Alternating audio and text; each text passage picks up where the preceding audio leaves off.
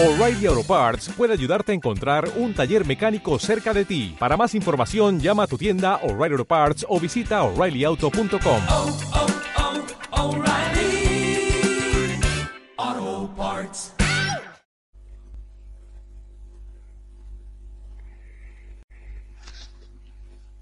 A lo mejor tenemos algún problema de internet porque como vamos a hablar de la Virgen, el demonio se pone muy nervioso. Pero en fin, mientras nos deje, vamos adelante. Isaías, el profeta, tiene una profecía en la que habla del monte donde el Señor prepara para todos un festín de manjares suculentos y de vinos de solera, manjares enjundiosos, vinos generosos, y un poco más adelante dice, aniquilaré la muerte para siempre.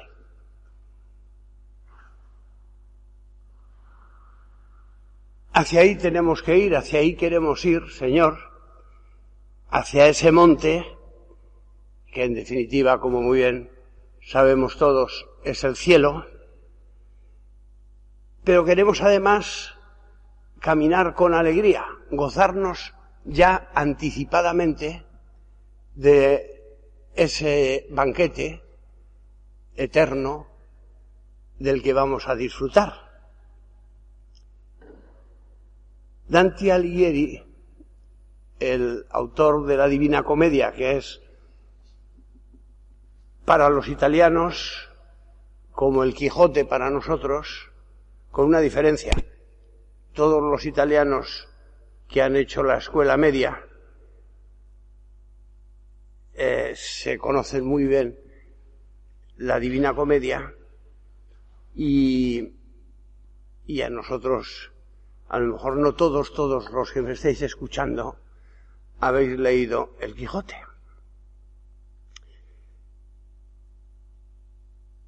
Ese libro, como sabéis, es un libro escrito una poesía maravillosa y con una profundidad eh, doctrinal impresionante.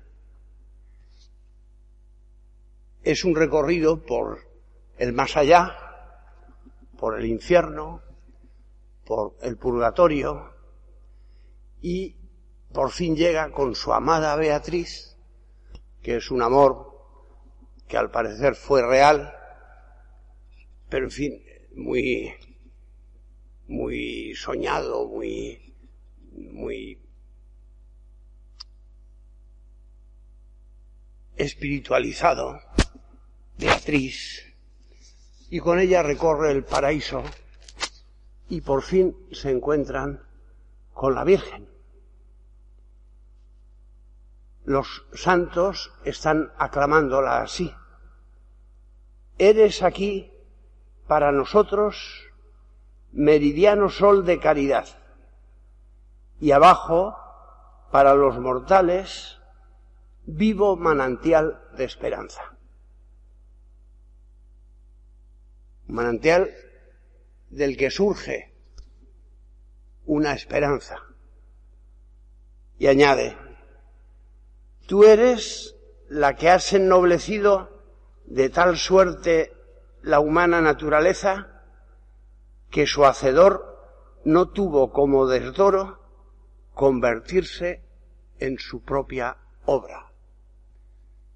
El creador de todos los mundos no tuvo como un abajamiento el ser formado en su humanidad en las entrañas de esta maravillosa criatura. Así es la Virgen en el paraíso. Bueno, ya me gustaría a mí poder deciros cómo es la Virgen en el paraíso. Pero alguna pista. Aquella mujer que el autor del Apocalipsis vio en el cielo vestida de sol, con la luna bajo sus pies, coronada de doce estrellas. Las tribus de Israel, los doce apóstoles, es el, el signo, por cierto, la bandera de Europa. Aquella mujer se nos ha adelantado en cuerpo y alma ya, y allí iremos también, si no nos torcemos, iremos también nosotros, si somos fieles. Y decía el Papa Juan Pablo II, María superó la muerte, está totalmente vestida de vida, elevada en cuerpo y alma a la gloria de Dios y así en la gloria, habiendo superado la muerte, nos dice, ánimo, al final vence el amor. En mi vida dije, he aquí la esclava del Señor. En mi vida me entregué a Dios y al prójimo. Y esta vida de servicio llega ahora a la vida verdadera. Tened confianza, tened también vosotros la valentía de vivir así contra todas las amenazas del dragón, del dragón del Apocalipsis. Pues Señor, yo en este rato de conversación contigo y con mis hermanos, le pido al Señor, te pido a ti, la alegría de creer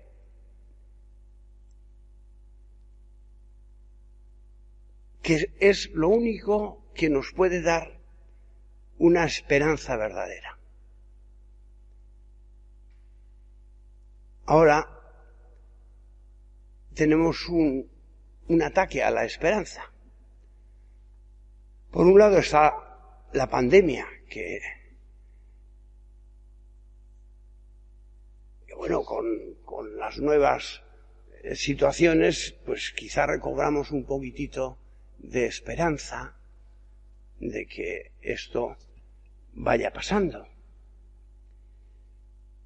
Pero además de la pandemia, hay otras tentaciones para la esperanza. Hay en el ambiente otros virus contagiosos, tampoco se ven. Hay que reflexionar un poco para verlos. Benedicto XVI dice que incluso detrás de esto se ve la acción del anticristo, detrás de, ese, de esos virus, de esa pandemia.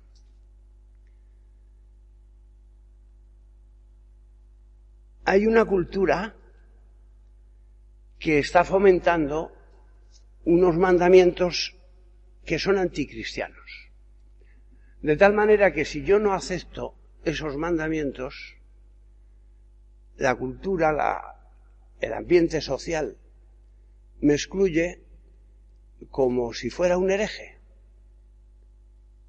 Si yo no acepto los postulados de la ideología de género, si yo levanto mi voz diciendo que la vida es algo sagrado desde el principio al final, desde la gestación, hasta el último suspiro. Y por tanto, rechazo el aborto y me parece un crimen la eutanasia, estoy contra esta nueva moral, contra estos nuevos mandamientos. Lo experimentáis vosotros ya en las conversaciones diarias. Pues bien, la consideración de la Virgen en el cielo, de su sereno y alegre rostro, radiante, feliz, glorioso, es hoy muy apropiada, hoy en estas circunstancias en las que estamos viviendo. La Virgen de la Esperanza. Un día veremos, la veremos cara a cara, y nos sonreirá. Yo creo que incluso nos dirá, tontos, si os he sonreído siempre, si sois mis hijos. En el fondo lo sabemos ya. Su mirada, su sonrisa, su intercesión nos sostiene a lo largo del camino. Pero le pido al Señor que seamos más conscientes, que tenemos madre, que tenemos madre, de brazos amorosísimos y poderosísimos, que tenemos en ella un modelo de esperanza. Solo me voy a detener en un en uno de los momentos de su vida en los, en los que ella vivió de esperanza. Me refiero justo a los meses anteriores de aquel nacimiento que parte la historia, antes de Cristo, después de Cristo. Esos nueve meses anteriores, la joven María, con un resto del pueblo de Israel, espera la venida del Redentor. Ella no sabía, hasta que se lo dijo el ángel de la Anunciación,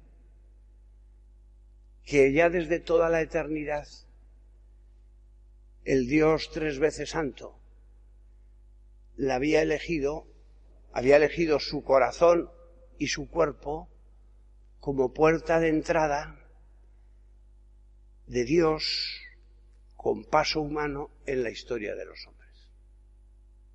No sabía eso, no sabía el detalle. Igual que no sabemos nosotros. No tenemos una bola de cristal. ¿Cómo va a ser el futuro? No sabía eso, pero esperaba con una esperanza segura.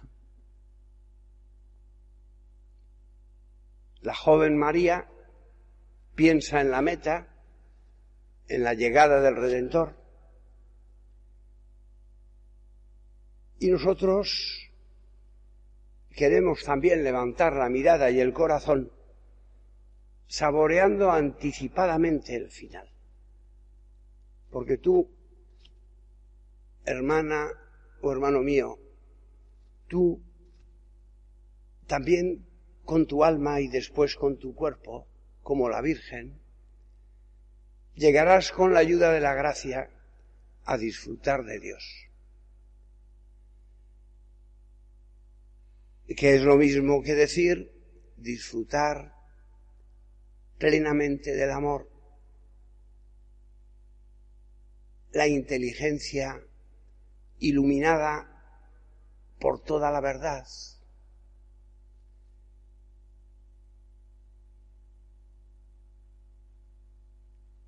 enamorados de la belleza, de todo lo bello, mucho más que lo que hay en el mundo creado. Una armonía, una luz, una alegría que quizá en algún momento en este caminar terreno, en un instante hemos podido disfrutar un poco, mucho más.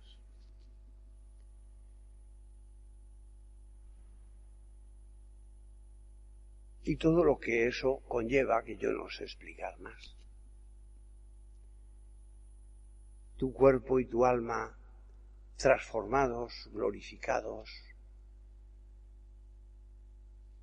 todos los demás, tantos seres queridos, transformados, radiantes, plenificados como tú. Sin embargo, en tiempos de la Virgen, hace dos mil años, no todos esperaban así. Y ahora, en estos inicios todavía del tercer milenio, los cristianos de Occidente andamos un tanto encogidos, porque amplias capas de la sociedad pues o, o no tienen esa esperanza porque no conocen la fe cristiana, o no son conscientes de tenerla. Ellos no esperan en esta esperanza grande y quizá nosotros contagiados a veces vivimos como si no esperáramos. Y entonces nuestras almas se ensombrecen a cada recodo, en cada momento, muchas veces al día, muchas veces en estos ratos de pandemia. A muchos cristianos les falta, hermanos míos, la alegría de creer. Creer. La fe y las invitaciones de los papas son una continua llamada a la alegría, a la fe, a la esperanza, a despertar de ese mal sueño que aflige a muchos. En sustancia, ¿qué es lo que nos dice el mensaje de la alegría, de la buena nueva que es el Evangelio? Os lo diré en cuatro cosas, se podía decir de otras maneras distintas, pero creo que nos viene bien para este rato de oración expresarlo así. Primero, saber que aquí tenemos algo que hacer, que es cumplir la voluntad de Dios, que es lo mismo que ser santos.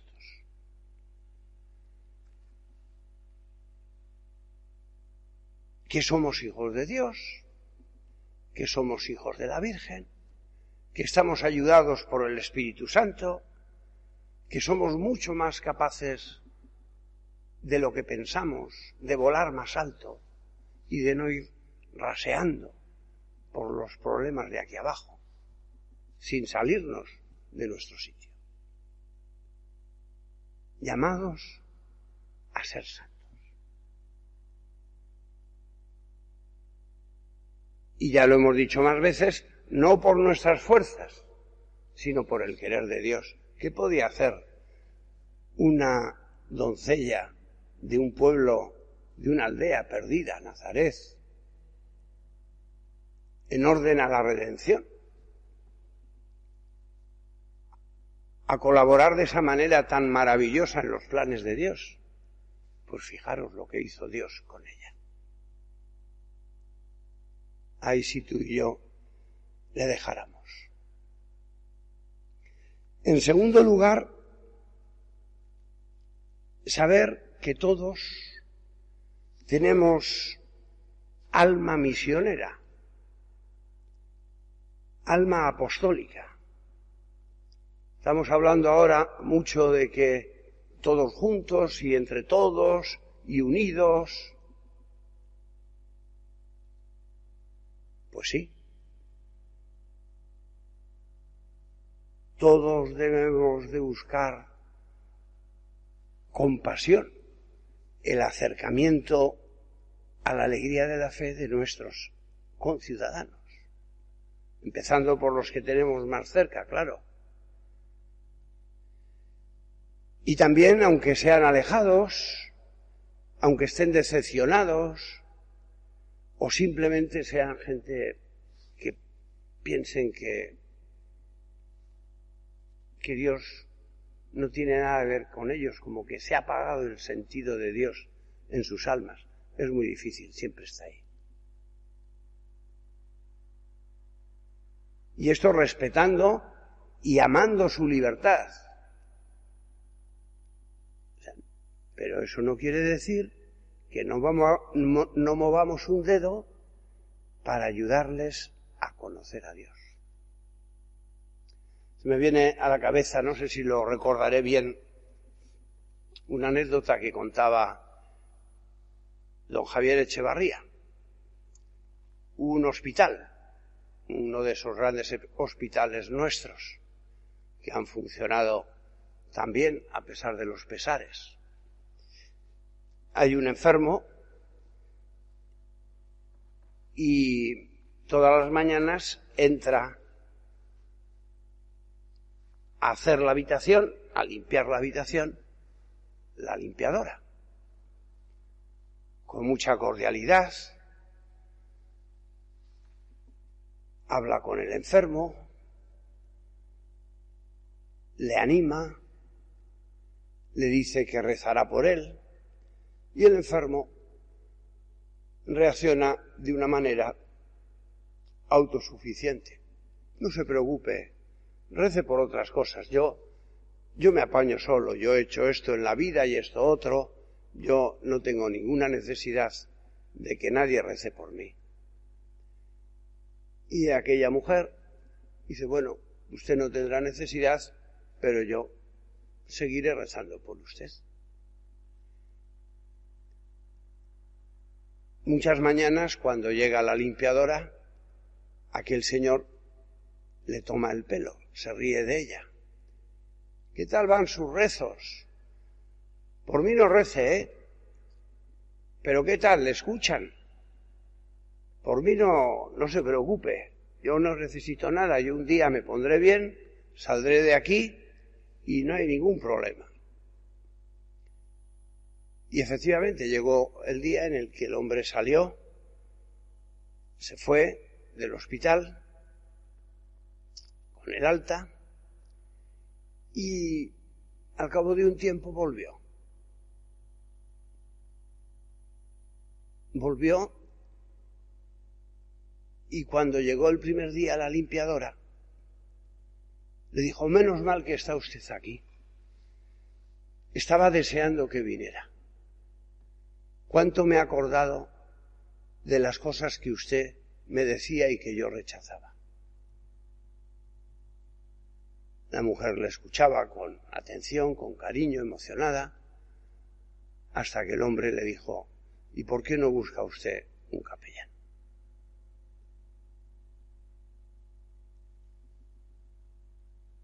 Una mujer que no conocía de nada a aquel señor, pero que llevaba dentro la esperanza cristiana. Todos tenemos alma misionera. Todos respetando la libertad, pero sin camuflarnos, sin escondernos en ese respeto, hemos de desear vivamente que otras personas tengan la alegría de la fe.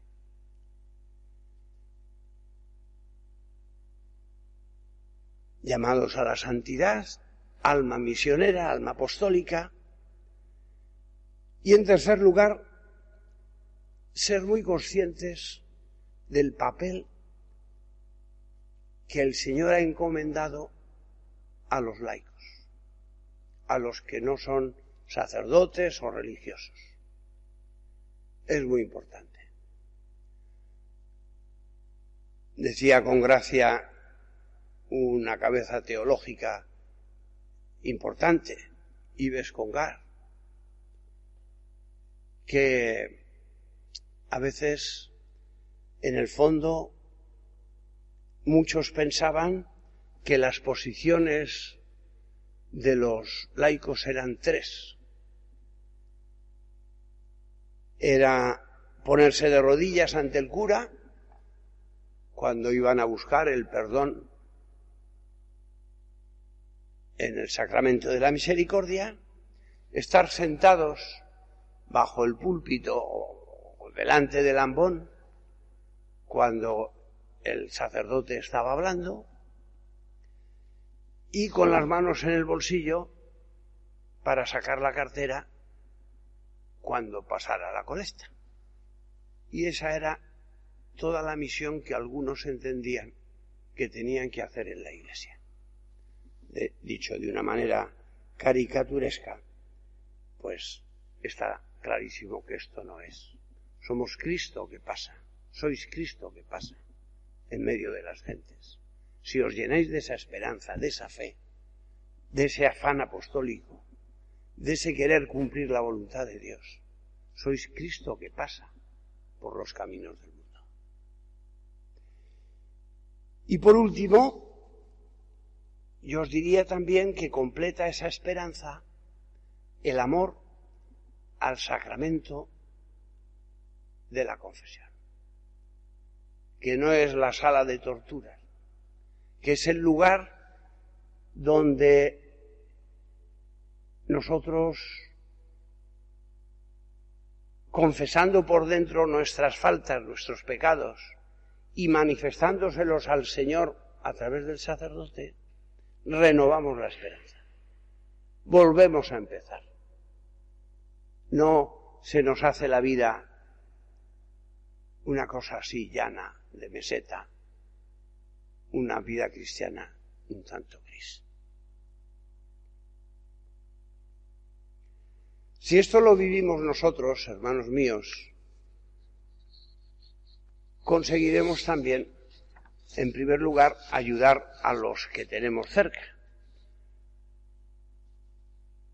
Los miembros de la familia se ayudan a crecer en la fe. Los padres tienen la misión de enseñar a los hijos a orar. Los padres, sigo leyendo en el catecismo de la, Iglesia, deben respetar la llamada, es decir, la vocación singular que viene de Dios, y favorecer la respuesta de sus hijos para seguirla. Y deben acoger y respetar con alegría la acción de gracias en el llamamiento del Señor a uno de sus hijos. Dicho esto mismo con palabras de un poeta de nuestro tiempo, de Gabriel Celaya,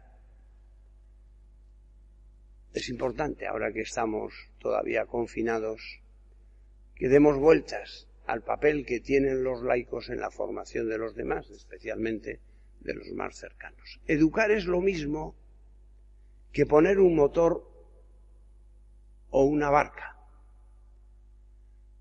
Hay que medir, pesar, equilibrar y poner todo en marcha. Pero para eso uno tiene que llevar en el alma un poco de marino, un poco de pirata y un poco de poeta, y un kilo y medio de paciencia concentrada. Pero es consolador soñar, mientras uno trabaja, que ese barco, esa alma, irá muy lejos por el agua. Soñar que ese navío llevará nuestra carga de palabras hacia puertos distantes hacia islas lejanas. Soñar que cuando un día esté durmiendo nuestra propia barca, en barcos nuevos seguirá nuestra bandera enarbolada, que no es una bandera de esperanzas terrenas. Benedicto XVI decía que la verdadera, la gran esperanza del hombre que resiste a todas las desilusiones, solo puede ser Dios. Que podemos tener otras ilusiones, lo dice más detenidamente, pero no nos da tiempo. Otras ilusiones en la juventud, un amor eh, que nunca traicione, que nunca desengañe, unos proyectos profesionales eh, maravillosos, pero que cuando esos asuntos se alcanzan, nos damos cuenta de que sigue faltándonos algo. Cuando estas esperanzas se cumplen, se ve claramente que esto en realidad no lo era todo. Está claro que el hombre necesita una esperanza que vaya más allá. Que nosotros en este momento, terminando nuestra oración, le pedimos a la Virgen de la Esperanza esperanza nuestra. Danos la esperanza grande de luchar para llegar al cielo.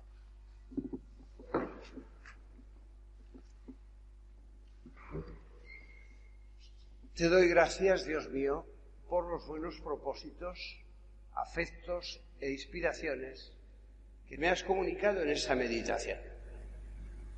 Te pido ayuda para ponerlos por obra Madre mía Inmaculada, San José mi Padre y Señor, Ángel de mi guarda, interceded por mí.